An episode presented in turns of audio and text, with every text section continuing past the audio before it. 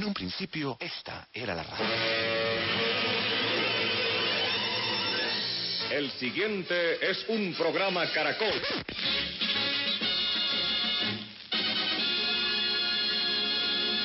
Con ustedes, emisoras Nuevo Mundo.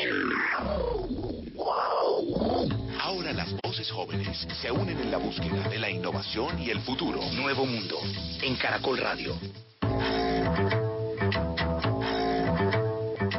Noches para todos nuestros oyentes que nos escuchan a través de los 810 AM y 100.9 FM en la ciudad de Bogotá y a quienes nos sintonizan desde las diferentes frecuencias de Caracol Radio del país. También saludamos a quienes nos escuchan desde los aplicativos móviles y la página web caracol.com.co. Para interactuar con el programa nos encuentran en nuestra página de Facebook como Nuevo Mundo de Caracol Radio, en Twitter e Instagram como arroba Nmundo Caracol y en nuestro correo nuevomundo arroba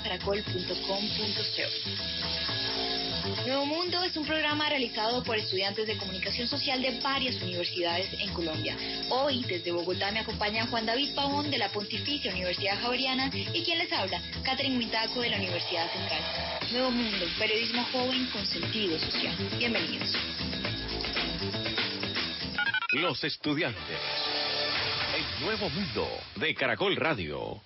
Hablando sobre tiempos en cuarentena, confinamiento, para aquellas personas que sufren depresión y ansiedad, no solo los diagnosticados, les sugerimos una página que les puede ayudar. Estoy hablando de depresivos.co. Allí encontrarán videos, artículos, podcasts y lo más importante, chat y foro grupal para interactuar en forma anónima con otras personas.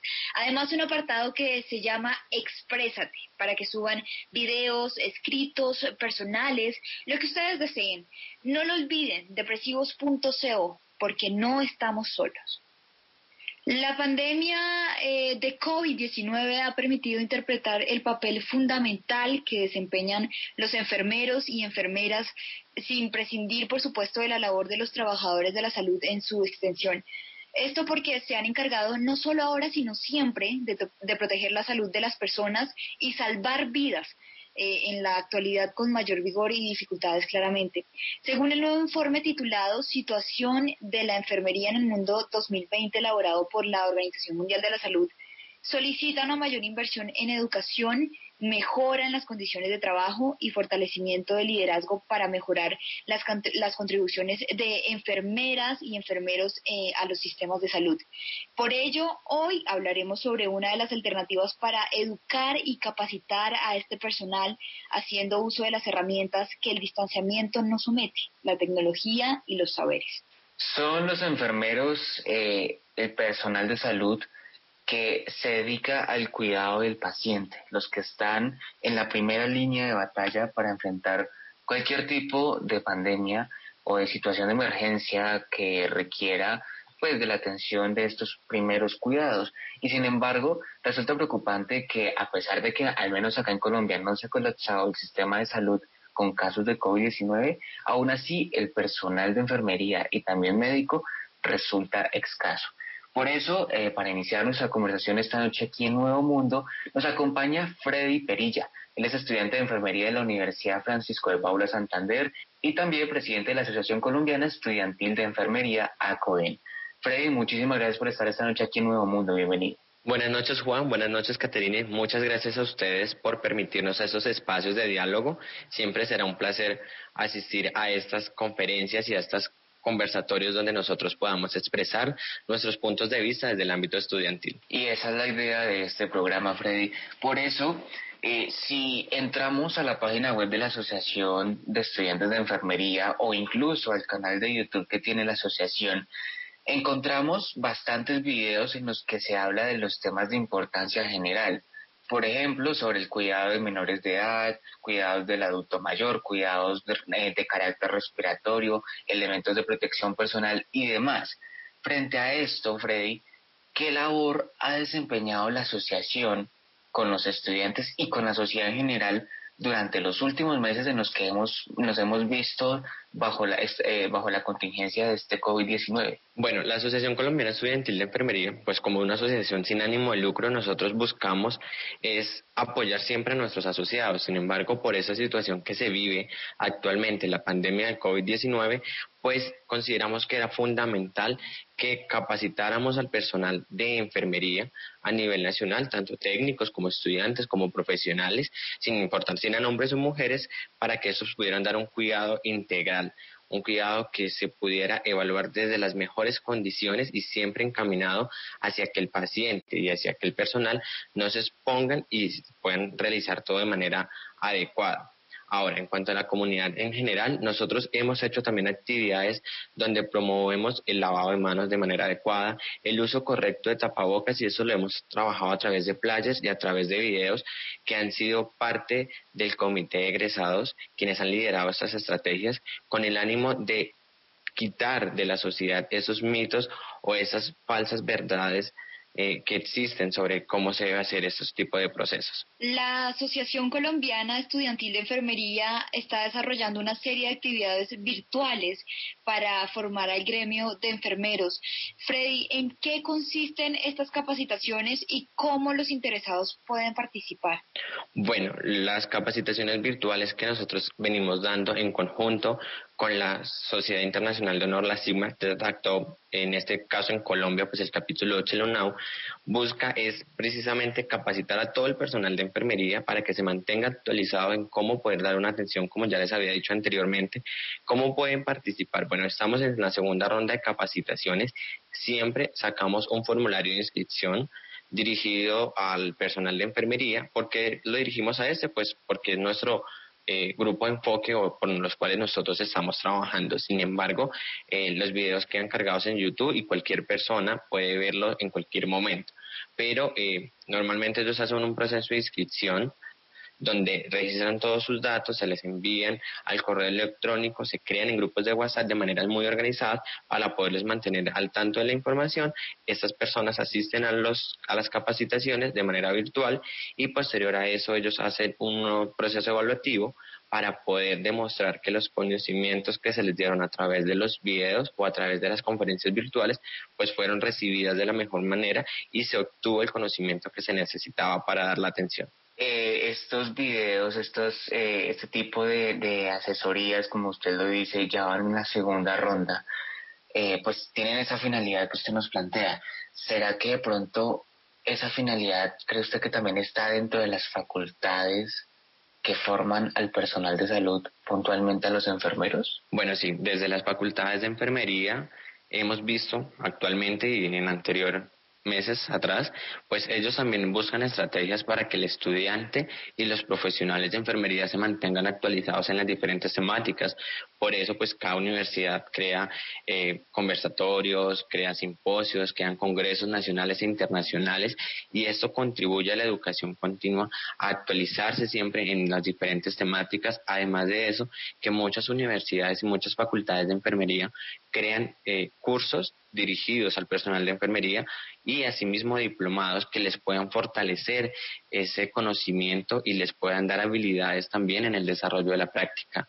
Entonces, básicamente sí, eso es un criterio que todas las facultades a nivel nacional tienen en cuenta porque pues ellos también buscan que el profesional sea de calidad y que siempre se mantenga actualizado porque ustedes pues me imagino que deben saber que el personal de salud es el que más debe estar actualizado en todo el momento porque cualquier cosa puede cambiar y cualquier proceso y cualquier protocolo también puede cambiar.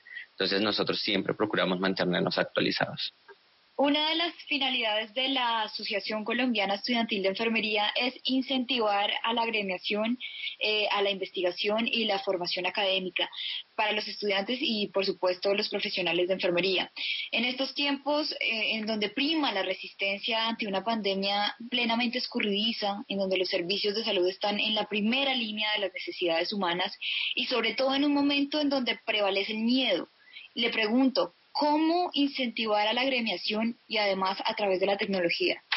Bueno, la agremiación hemos notado que cuando se hace una agremiación desde el pregrado y cuando estas personas salen como profesionales y son agremiadas, eh, pues permiten ver más unión. esta pandemia no se convierte realmente en una barrera para hacer este proceso de unión, ya que pues permite llegar de manera más rápida a través de las plataformas virtuales a nivel nacional y pues siempre estamos motivando a que lo hagan, porque pues es cierto, hay muchos procesos que están detenidos, sin embargo, eh, la COEN no se ha detenido en ningún momento y seguimos motivando a que los estudiantes se vinculen, se agremien para que trabajemos de manera conjunta. Un claro ejemplo de eso, pues, es que las seis organizaciones de enfermería del país, como la OCE, la ANEX, el Consejo Técnico, el Tribunal Ético, ACOFAIN y ACOIN, pues estamos trabajando de manera conjunta, de manera virtual, haciendo muchas actividades, hemos realizado en vivos, hemos realizado eh, apoyo jurídico para los estudiantes y para el profesional de enfermería, el profesional de enfermería. Entonces, la manera virtual, pues, eh, no se ha convertido en una barrera. Sin embargo, pues nos ha permitido que nos sigamos uniendo y que como profesión sigamos fortaleciéndonos como uno solo, sin importar si somos estudiantes o somos profesionales, porque pues al final y al cabo todo va encaminado hacia una misma cosa y es enfermería. Como usted bien lo dice, Freddy, esta situación eh, nos permite acercarnos de forma virtual, cosa que antes era algo complicado y hoy en día pues es una facilidad para muchas personas conectarnos de esta manera, como incluso lo estamos haciendo nosotros en este momento para eh, eh, realizar este programa.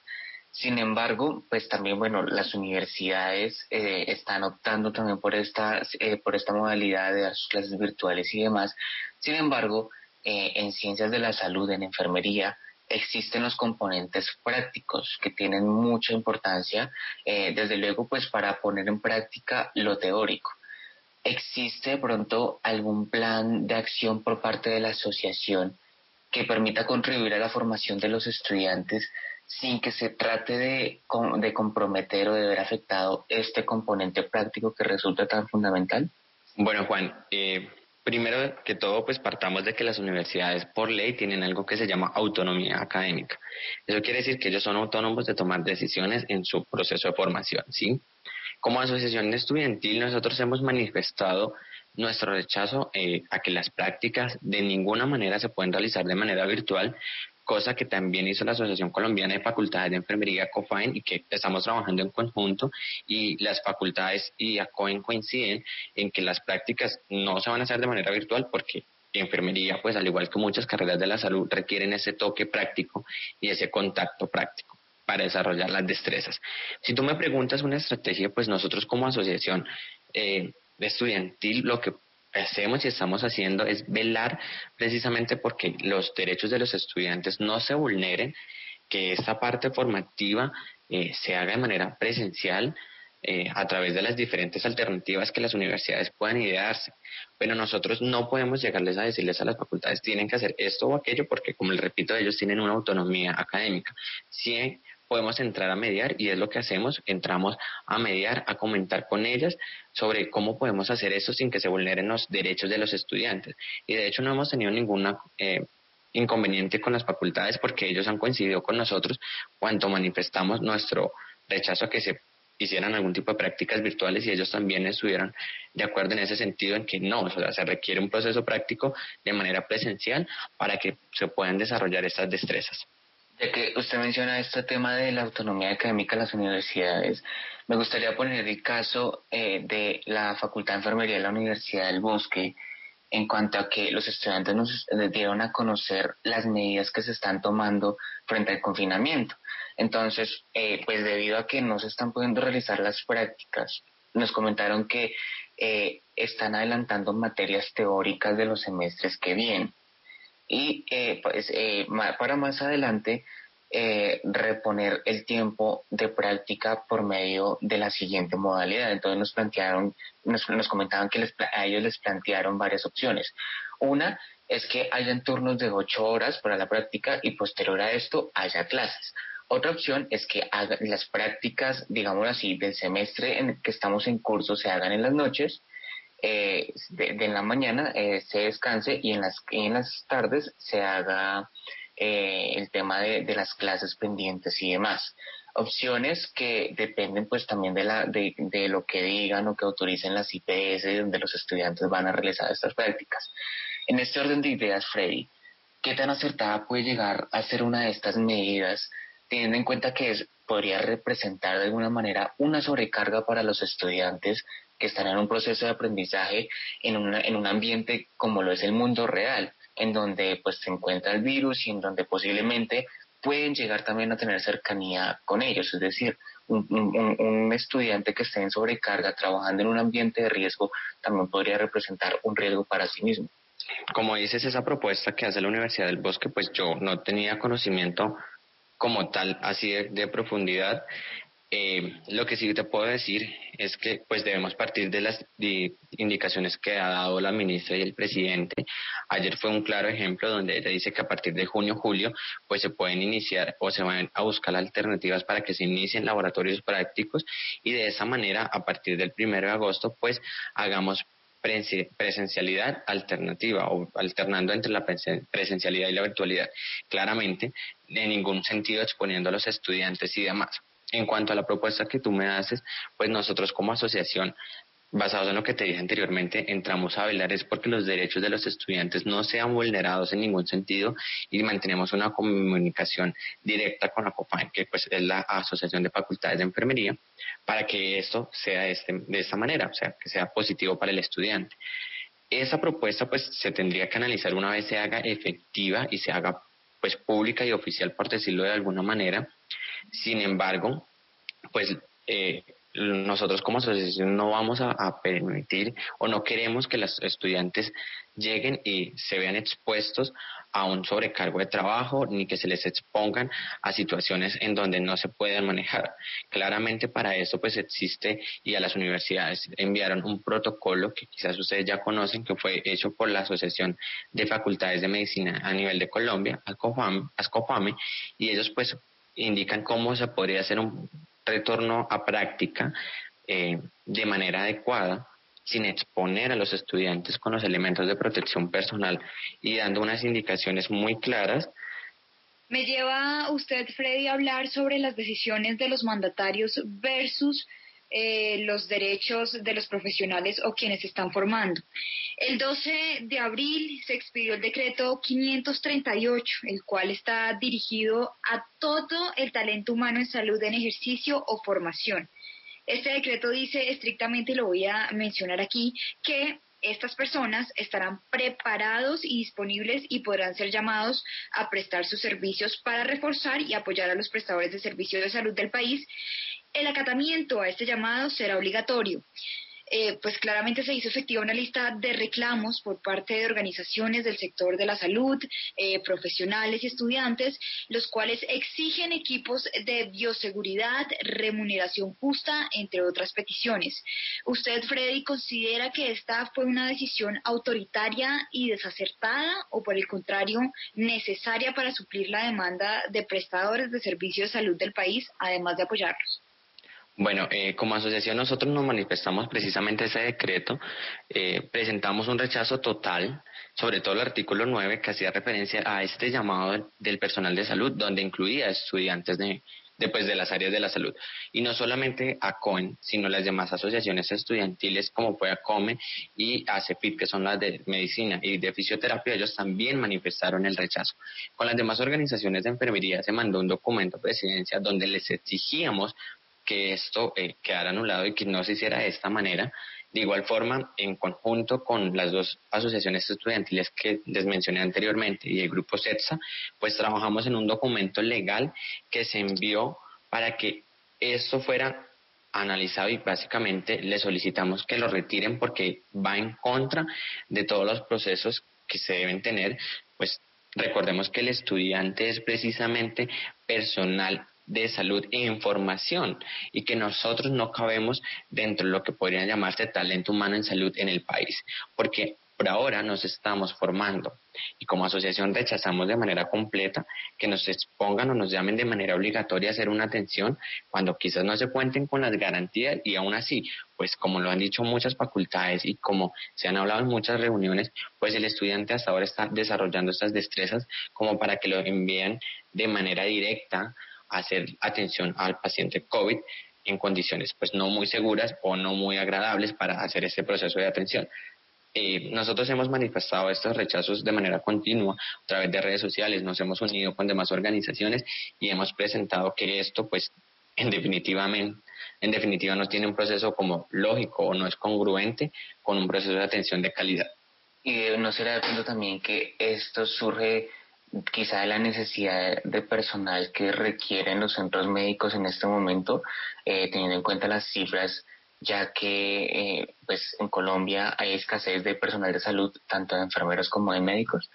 Bueno, eh, hagamos diferenciación de esa situación, ¿vale? Una cosa es hacer el desarrollo práctico formativo y otra cosa es acudir a un proceso de atención, ¿sí? Obviamente nosotros debemos continuar con nuestros procesos formativos y nuestras prácticas en el momento que el ministerio y que las universidades consideren que se debe hacer de manera segura, pero pues desarrollando los roles y desarrollando las competencias correspondientes a cada semestre.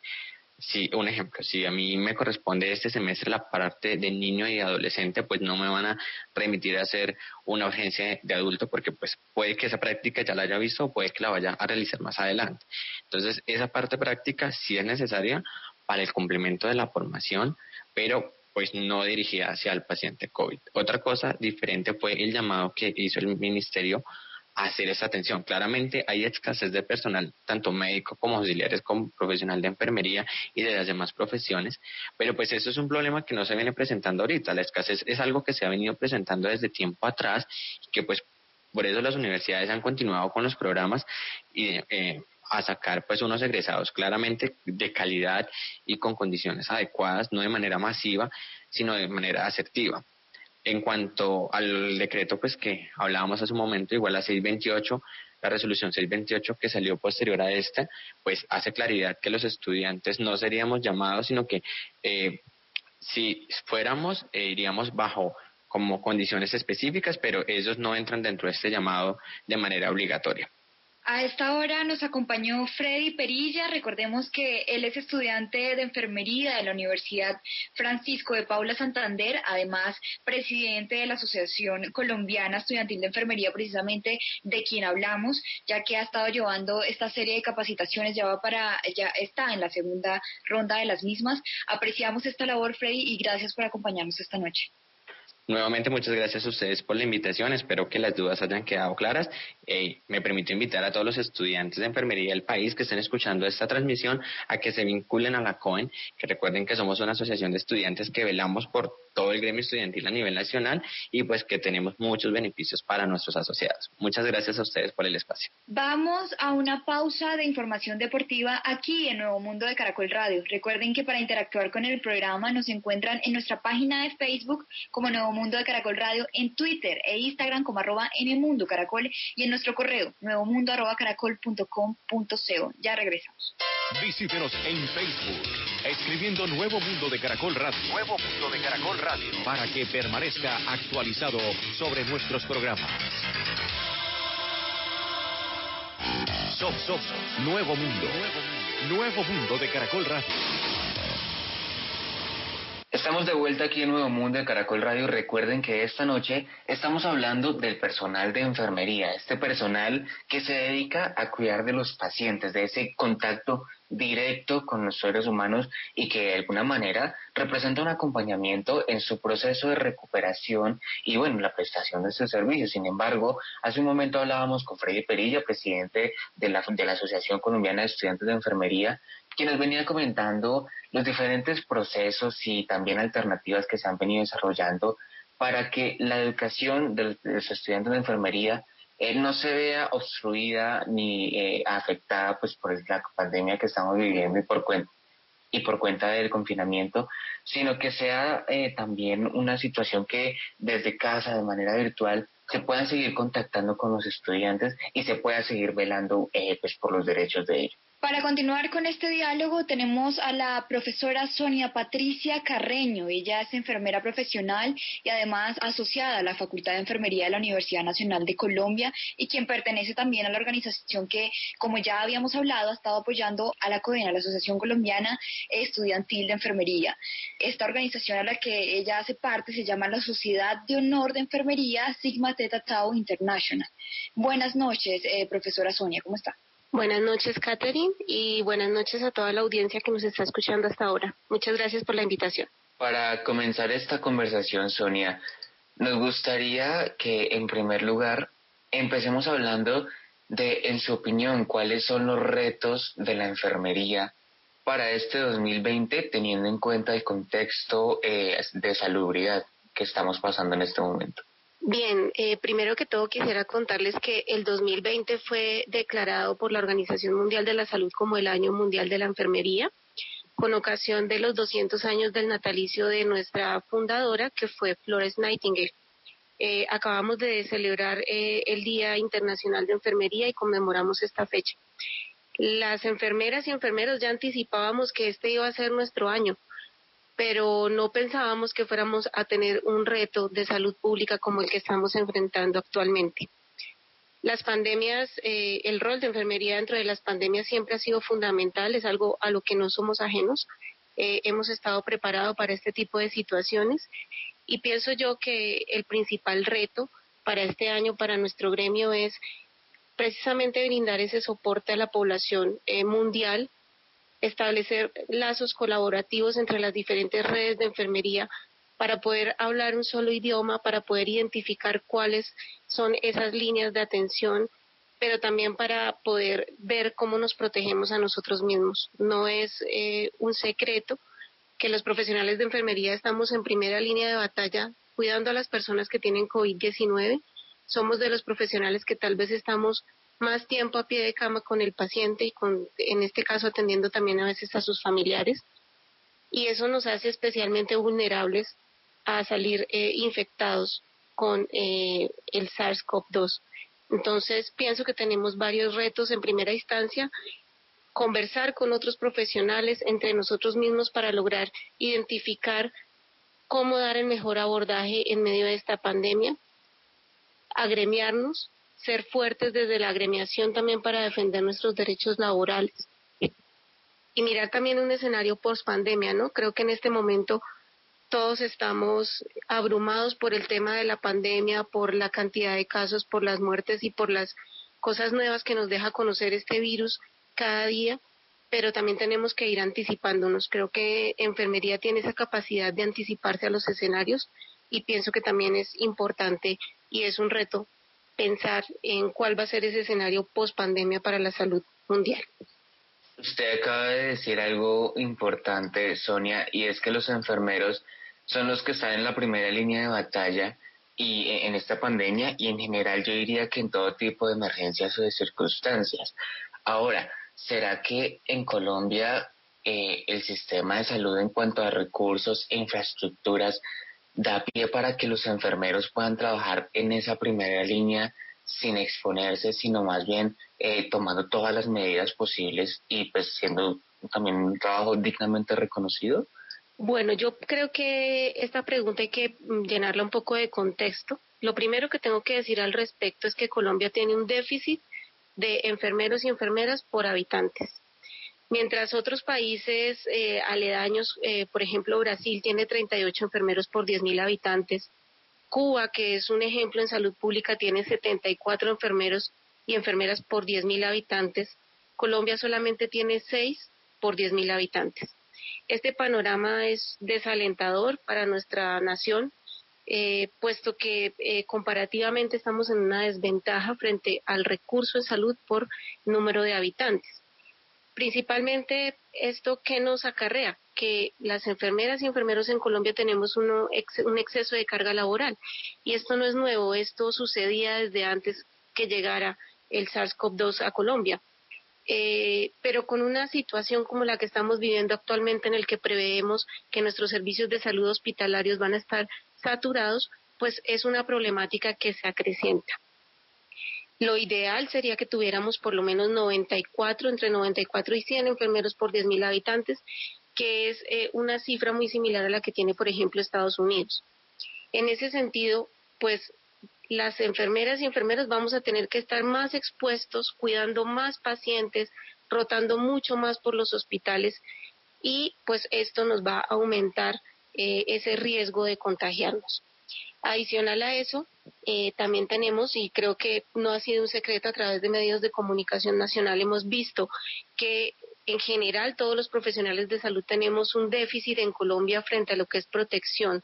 Nuestros elementos de protección personal no están debidamente garantizados. Hay problemática, si hay problemática, por ejemplo, en Bogotá, en algunas instituciones donde a duras penas eh, contamos con una mascarilla quirúrgica eh, que sabemos que no nos protege contra aerosoles, pues imagínense ustedes lo que pueden estar pasando en las regiones eh, más apartadas de Colombia.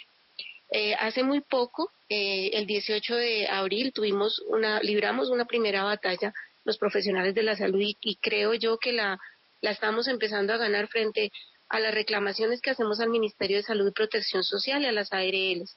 Desde que inició la pandemia, poco después de que llegó el primer caso a Colombia, después del 6 de marzo, el presidente de la República anunció que los elementos de protección personal deberían ser garantizados por las ARLs y esto hasta el momento no se ha cumplido a tal punto que a través de una acción de tutela que fue eh, fallada el 18 de mayo, es decir, hace muy poco, se ordena a que el Ministerio y las ARLs nos cumplan a los profesionales de la salud con la provisión de estos elementos de protección personal.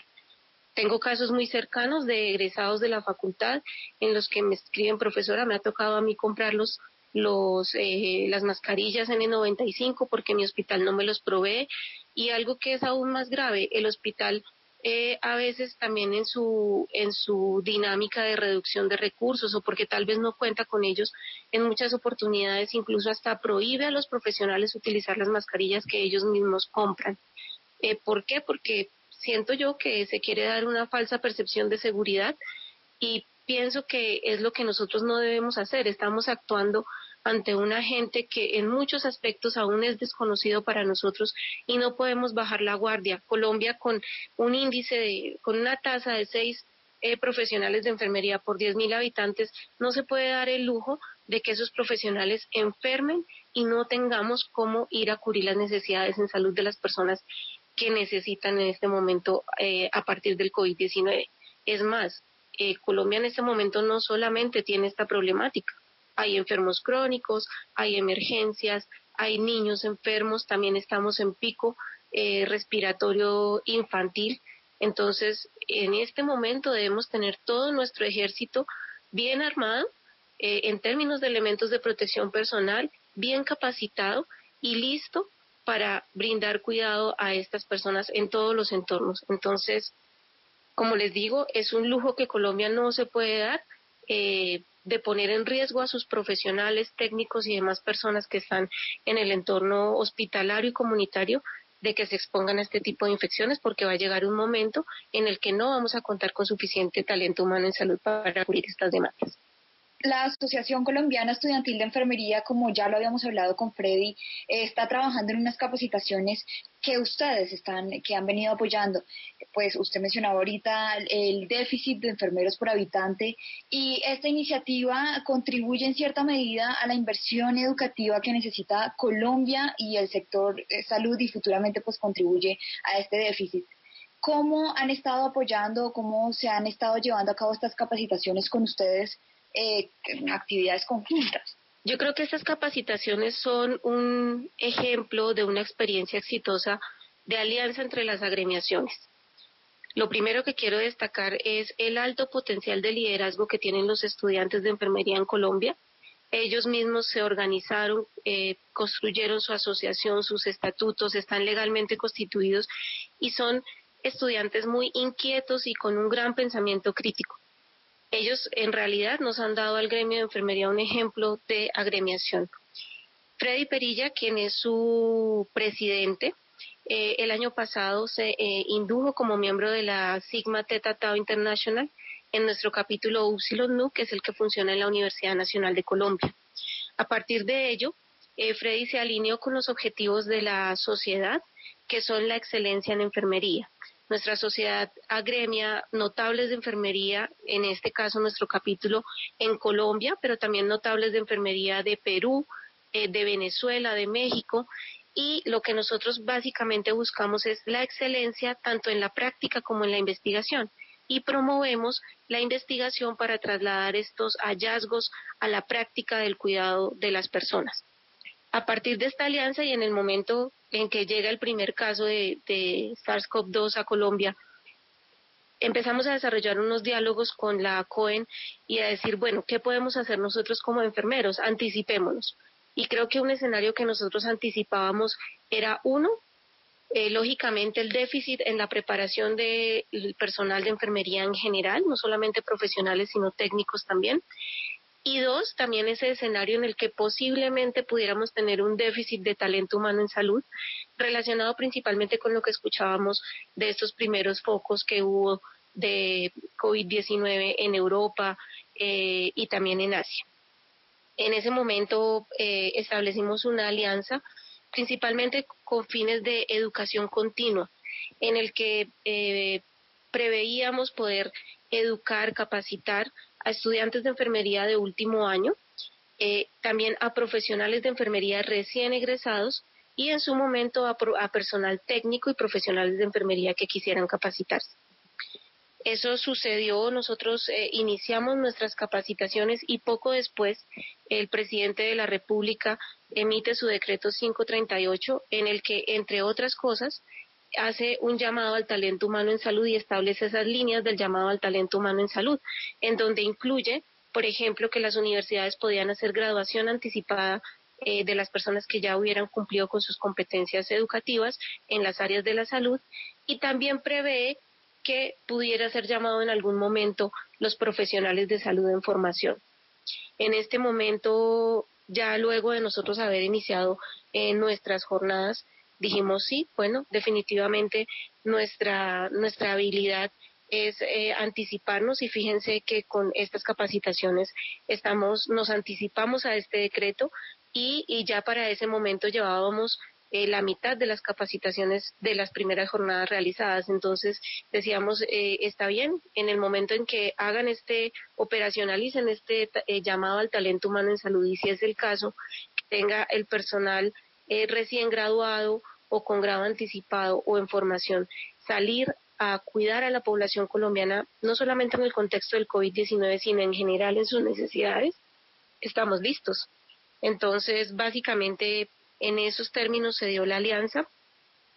Eh, la alianza aprovechando pues que los jóvenes son muy hábiles en el tema de, de las tecnologías, ellos pusieron toda su plataforma tecnológica eh, y nosotros eh, pusimos toda nuestra plataforma científica ubicando las personas más adecuadas para hablar acerca de estos temas relacionados con el cuidado de enfermería en el contexto del COVID-19 como esta alianza, usted nos venía diciendo que se han creado o se han planteado dos escenarios para eh, actuar sobre ellos, pero de alguna manera ustedes de pronto no han considerado realizar o, trabajar sobre un escenario en donde se busque proteger la salud mental del personal de enfermería, tanto profesional como estudiantil, teniendo en cuenta que mucho se dice que tras esta pandemia del COVID-19 nos veremos enfrentados a una pandemia de enfermedades mentales en donde el estrés o, la sobrecarga que produce el trabajo del personal de enfermería podría llegar a ser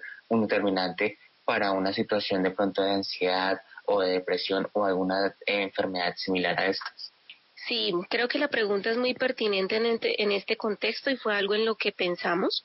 Nosotros hemos, estamos en la mitad de las segundas jornadas. Las primeras fueron 10 temas, eh, las segundas también. Y en las primeras jornadas nosotros empezamos por ese lado. Eh, nuestra primera capacitación fue acerca de primeros auxilios psicológicos. Eh, también para, para el tema de autocuidado en enfermería, tuvimos una jornada en la que hablamos de temas de género, de carga laboral, de manejo de emociones. Eh, también, por ejemplo, manejamos una línea de cuidado a los cuidadores. Nosotros tenemos una línea de cuidadores profesionales, que son pues todos los profesionales de la salud, pero también cuidadores familiares de personas que están en domicilio. En este momento nosotros también sabemos que hay muchas personas que están en sus domicilios con necesidades especiales de salud y que son sus familiares los que están allí atendiendo sus necesidades básicas. Entonces también uno de los temas fue ese, Eh, y en nuestras segundas jornadas eh, tuvimos una línea de temas relacionados con el uso de elementos de protección personal y próximamente tendremos también una capacitación en lo que tiene que ver con el liderazgo de enfermería.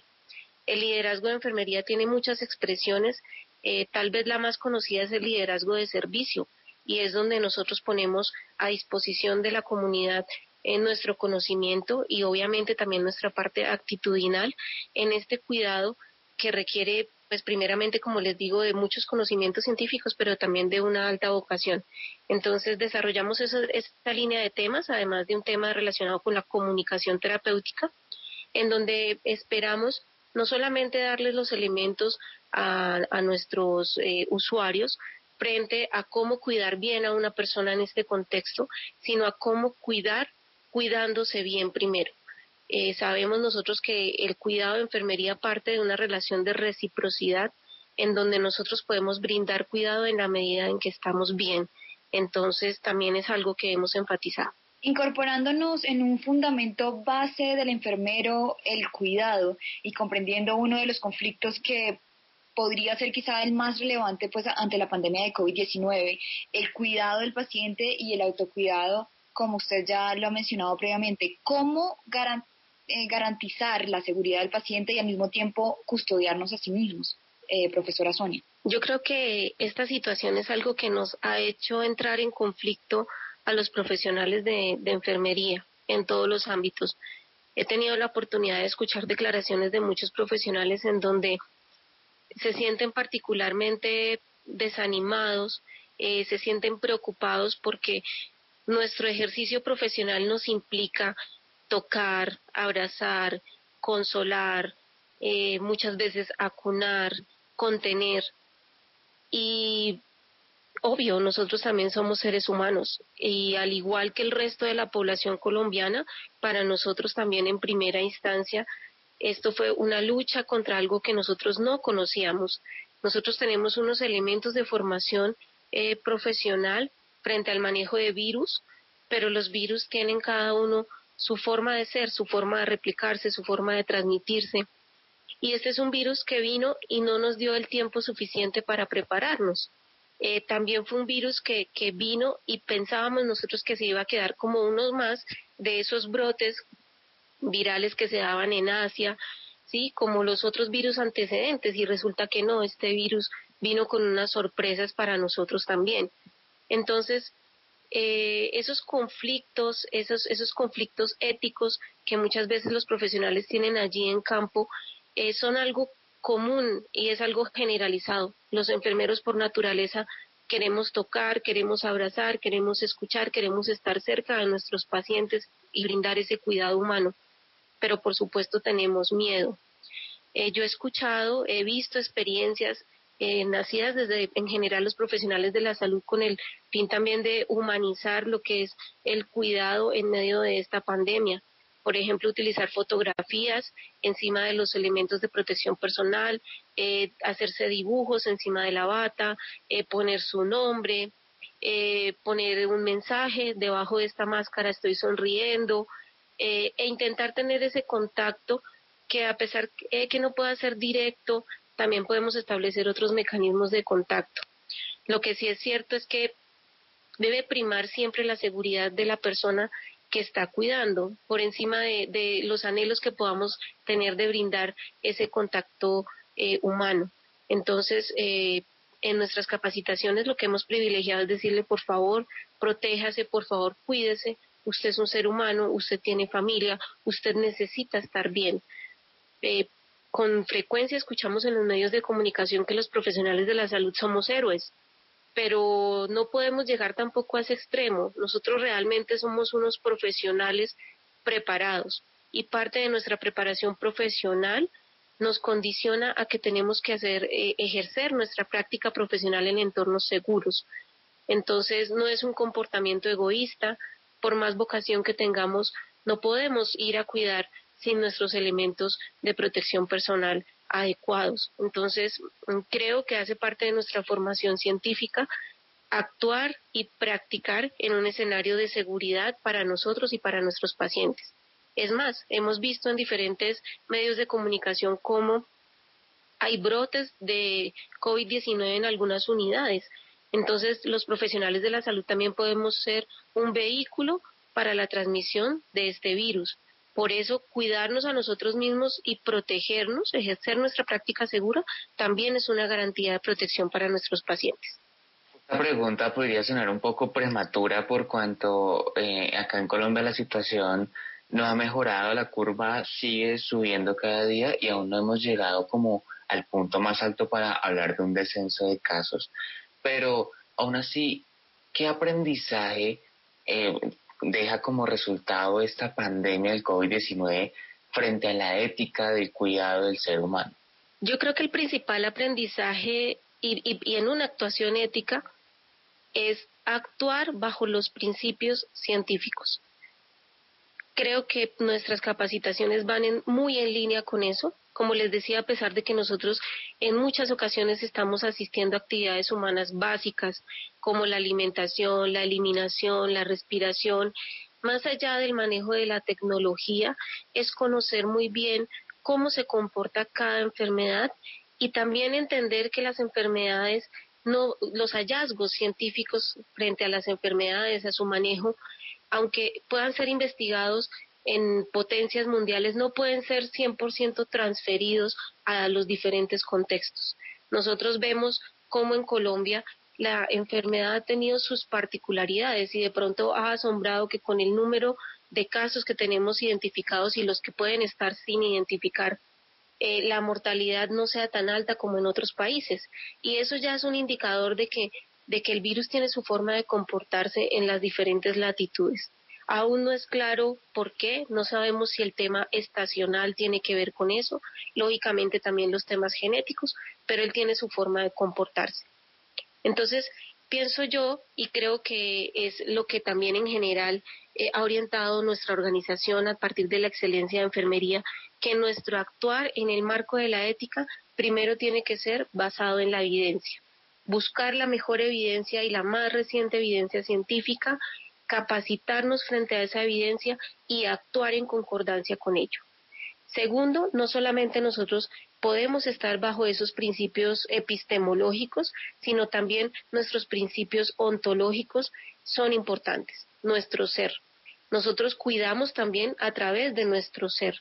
Entonces, para ser buen enfermero y buena enfermera se requiere ser buena persona, porque nosotros vamos a estar cuidando las necesidades básicas de otros seres humanos y no podemos estar en un entorno de reciprocidad si nosotros no somos buenos seres humanos. Entonces pienso que desde la ética, eh, como les decía en conclusión, lo primero, actuar bajo principios científicos y bajo la mejor evidencia. En este marco, comprender que no podemos trasladar exactamente esos hallazgos a nuestro contexto. Entonces, allí es importante iniciar nuestras propias investigaciones, a pesar de que tengamos recursos limitados, y también actuar bajo unos eh, principios de práctica profesional que nos permitan ser honorables, que nos permitan tener un trato digno y humano con nuestros sujetos de cuidado. En la actualidad hay dos bienes primordiales, la salud pública y los derechos de las personas. Los profesionales de la salud tienen derecho a ser protegidos y justamente este grupo de personas, como ya usted lo ha mencionado, ha estado denunciando la falta de elementos que pues garantiza las buenas condiciones y la vida. El personal de la salud es claramente imprescindible hoy y en los tiempos futuros. Ya hemos entendido que se trabaja con ética y vocación, asumiendo pues los riesgos, pero escasean los elementos de protección en, entre otras condiciones óptimas laborales. Y quisiéramos para finalizar que en palabras suyas pueda hacerse un llamado hacia la búsqueda de estas garantías para que más adelante no hayan efectos nocivos en el sector salud, profesora Sonia. Bien, gracias por la, por la pregunta. Yo quisiera primero que todo decirle a los tomadores de decisiones, no solo en salud, sino a nivel general en el país, que valoren a su talento humano en salud. Nosotros hemos de manera eh, continua eh, estado al frente de la salud de la población colombiana en todos los escenarios y por años hemos sido eh, maltratados, invisibilizados, subvalorados. En este momento la coyuntura son los elementos de protección personal, pero adicional a eso también tenemos los salarios paupérrimos que recibimos. Nuestros profesionales en la práctica muchas veces reciben salarios como si fueran técnicos y ellos han recibido una formación profesional acreditada y actúan bajo los más altos estándares eh, profesionales. Los profesionales en salud en Colombia estamos bien capacitados y cuando nos comparamos con otros países nos damos cuenta de la excelencia en la formación de personal que tenemos en Colombia. Entonces les digo a los tomadores de decisión que muchas veces privilegian los intereses económicos sobre otro tipo de intereses. Sin salud nosotros no hacemos nada y los profesionales de la salud somos una piedra angular, somos fundamentales para mantener la salud de los colombianos. También quisiera decirle especialmente al presidente de la República y a su ministro de Salud que tengan en cuenta las enfermeras y enfermeros. Únicamente en una alocución presidencial de las que yo he visto en televisión ha estado una enfermera. Nosotras también somos científicas, hacemos maestrías, hacemos doctorados, tenemos la capacidad de aportar a la salud pública del país, tenemos la capacidad de aportar con nuestro conocimiento para tomar las mejores decisiones. Quisiera decirles que por favor también nos hagan a nosotros el llamado, nos tengan en cuenta y sepan que nosotros no somos eh, una masa más allá, porque cuando se refieren a nosotros nos dicen el personal médico y realmente el término es el personal de la salud. Todos los profesionales recibimos una formación que nos permite ser científicos, eh, atender muy bien a nuestros pacientes en campo, proponer, ayudar a tomar decisiones. Tomen decisiones basadas en la evidencia y usen también la evidencia que genera enfermería. Sonia Patricia Carreño, profesional en enfermería, asociada a la Facultad de Enfermería de la Universidad Nacional de Colombia y miembro de la Sociedad de Honor de Enfermería Sigma Theta Tau International. Muchísimas gracias, Sonia, por acompañarnos esta noche aquí en el programa. Muchas gracias a ustedes por la invitación, gracias por tener en cuenta a la enfermería eh, y pues un saludo muy especial a todos los colegas que en diferentes ámbitos están aportando a la salud de los colombianos y a contener esta situación que estamos viviendo en la actualidad a causa del SARS-CoV-2. Es indiscutible cuestionarse sobre quienes están valientemente con vocación ética y una enorme responsabilidad social en la primera línea de la pandemia de COVID-19. Iniciando el programa, le mencionaba el informe que ha elaborado la Organización Mundial de, eh, de, Salud en colaboración con el Consejo Internacional de Enfermeras y la compañía Nursing Now. Y lo menciono porque este contiene un llamado a la acción eh, conciso que quiero dejar hoy en este programa como conclusión y dice, los gobiernos deben invertir mucho más en la educación de enfermería, crear puestos de trabajo y promover el liderazgo dentro de este campo para garantizar que hayan suficientes profesionales en enfermería con las competencias adecuadas. Y es que representa un reto para las facultades de enfermería poder adaptarse a la contingencia que estamos viviendo, porque, como lo hemos dicho con nuestras fuentes, un componente fundamental para que los profesionales puedan graduarse son las horas prácticas, horas que no todos están realizando debido a que ya sea porque no se cuenta con las eh, medidas necesarias básicas de cuidado personal por parte de los centros médicos, como también porque muchas veces las IPS donde los estudiantes realizan sus prácticas no autorizan que vayan estudiantes debido pues a, a que no quieren que sean expuestos. Así que resulta un reto para las facultades y también para los mismos estudiantes que puedan seguir con su proceso formativo y que de alguna manera puedan reponer las horas prácticas que son tan fundamentales en su proceso de formación. Como lo decíamos al principio del programa, para aquellas personas que sufren depresión y ansiedad, no solo los diagnosticados, eh, les sugerimos nuevamente una página que les puede ayudar.